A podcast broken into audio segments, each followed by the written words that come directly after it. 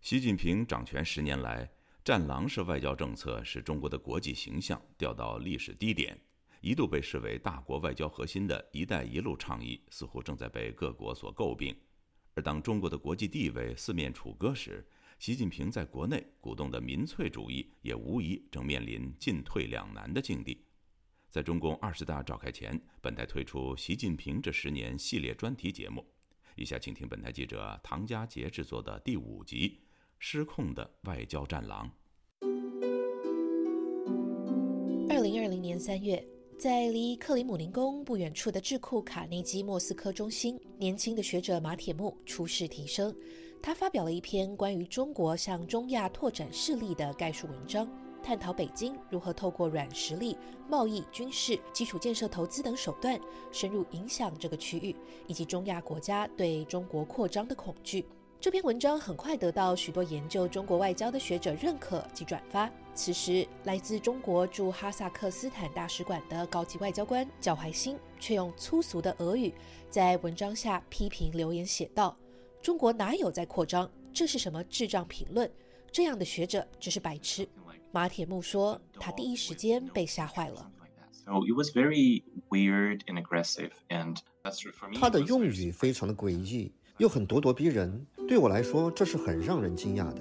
其实也就是那个时候，战狼外交的行动就开始在全世界活跃了起来。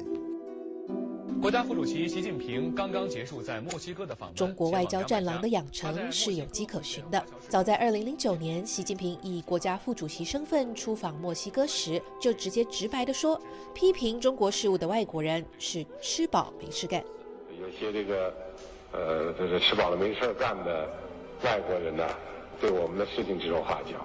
中国一不输出革命，二不输出饥饿和贫困，三不去折腾你们，还有什么好说的？面对全球，二零一二年，习近平逐渐掌权以来，他的外交政策更清晰地摒弃了邓小平时代的韬光养晦。第一任总书记时期，习近平把外交部的预算增加了一倍，并设立协调机构，集中管理控制。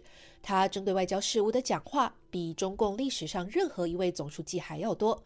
在他勾勒的所谓中华民族伟大复兴中国梦中，中国不仅要成为经济大国，还要走向全球领导者的地位。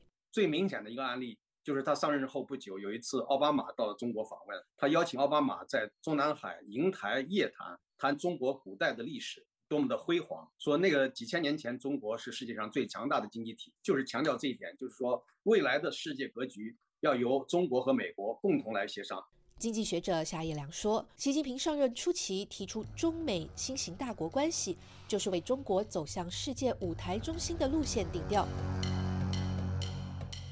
二零一三年，习近平给外交官、党媒记者、各级官员一个更具体的任务：讲好中国故事，传播好中国声音。为做好宣传，中央金库大开。一份二零一五年的研究发现，中国每年在对外宣传注入的资金至少达到一百亿美元。中共把其擅长的形塑良好舆论环境工作提升到了国际层次。国际金融危机、美国国内的种族冲突纷争以及美军撤出阿富汗等热点事件，被北京视为重塑中国在全球行使话语权的机会。在新西兰的中国问题专家布莱迪指出，中共一方面努力宣传其政治制度稳定以及繁荣的形象，另一方面又将西方的民主制度描述为混乱以及经济衰退。二零一八年中美贸易战开始后，中国的外交用语及手段更开始明显的从谨慎转换成强硬、诡辩，甚至威胁性的外交口吻，或是责任全在某方的术语。当美国参议院在二零一九年通过维吾尔人权政策法案时，中国外交部发言人华春莹拿出数百年前的美国印第安人历史以及九幺幺事件进行反击。在少数民族问题上，这些美国议员或者说美国的政客。来给中方讲人知，我觉得那个真是太无知、太无耻、太虚伪了。九幺幺事件因见不远，美方可不要好了伤疤忘了痛。当代中国没有职业外交家，他们就是完全是一种政治传声筒。夏叶良说，在中共日益强调意识形态以及政治性的体制下，所谓的中国外交官已经失去了国际外交家的职业特征。二零二零年二月，中国外交部拔擢了时年四十八岁，在推特上活跃多年，并以好战、热爱转发未经证实阴谋论的赵立坚进入发言人团队。赵立坚成为中国外交战狼时代的典型代表。他用攻击性的词语警告五眼联盟，小心眼睛被戳瞎。被戳瞎。在推文中，他散播着美国军人把新冠病毒带到中国的阴谋论。他还转发暗讽澳大利亚军官杀害阿富汗儿童的挑衅插画，从而引起了一场场应接不暇的外交争议。在国际上，赵立坚这些看起来有失外交格局甚至蛮横的风格，在中国国内却受到追捧，也成为其他中国外交官争相仿效的对象。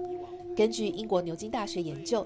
二零二零年六月至二零二一年二月间，至少有分散在一百二十六国的中国外交官，在中国国内禁止使用的推特上发布了超过二十万则推文，获得了七百万的点赞和上百万的转发。但研究进一步发现，这些在推特上高人气的信息，却是由大量的假账户推波助澜。台湾淡江大学的助理教授林颖佑分析认为。中国外交战狼背后的一个重要因素是解放军二零一六年军改后的大国自信。以前没有航空母舰，现在有了；以前没有那么多的军舰，现在有了。以前它可能这个北斗系统没有办法跟 GPS 相比，可是现在它的北斗系统已经到北斗三型了。这些都会让中国它在对外讲话或对外宣传上面，的确有更多的素材可以去包装。与此同时，习近平在二零一三年提出“一带一路”倡议，更是大国外交的战略核心部分，资金规模超过八千亿美元。九年多过去，追踪各国对外援助的研究机构 A Data 发现，有高达百分之三十五的一带一路项目遇到重大的烂尾状况。智利天主教大学的政治系教授乌迪内斯说。I would say that the image that China projected in the 2000s was very, very positive, and it grew. 二零零零年开始，中国在拉美的形象是非常积极的，如日中天，更是受欢迎的话题。但新冠疫情发生后，中国在拉美的好声誉戛然而止，人们认为中国是疫情的罪魁祸首。另一方面是原本进入拉美的资本流动突然停止了。乌迪内斯教授一直在追踪拉美国家对中国的观感。他发现，2020年是中国在拉美正面形象的反转年，这与新冠疫情的爆发以及拉美国家逐渐对中国有条件的投资借贷模式感到不安有关。美国的皮尤研究中心2022年6月公布的最新民调显示，中国在19个发达国家的负面形象达到了历史高位，平均七成的民众对中国持负面的看法。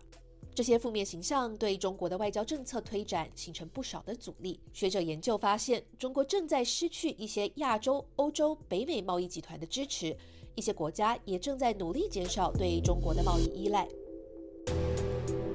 自疫情爆发以来，足不出户的习近平，近三年后终于在二零二二年九月进行了首次外访，首站选择了与中国关系密切的中亚国家哈萨克斯坦，出席上合组织峰会。